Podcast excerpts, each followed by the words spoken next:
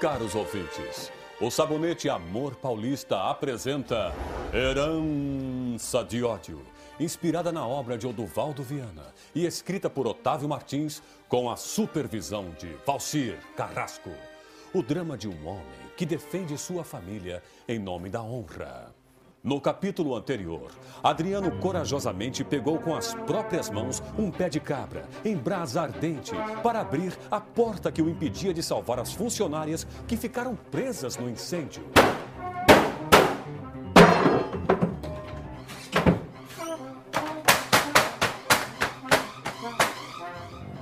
Senhor Adriano, o Senhor nos salvou!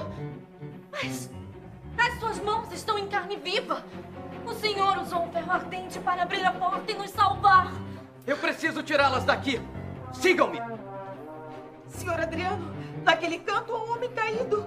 Estaria ele desmaiado em meio à fumaça? Vão seguindo nessa direção. Eu salvarei este homem. As mulheres conseguem alcançar a porta de saída, graças à atitude heróica de Adriano.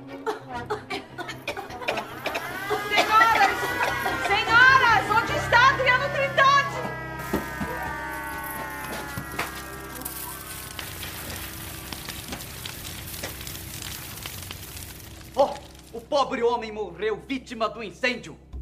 Mas este homem foi baleado. Ele não morreu por conta do incêndio. O que está escrito em seu crachá?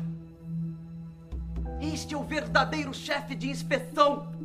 Ele foi assassinado a tiros e agora seu corpo será carbonizado junto com o prédio. Oh não! O teto desabará! Saiam todos! O prédio está desabando! O prédio está desabando! O prédio está desabando!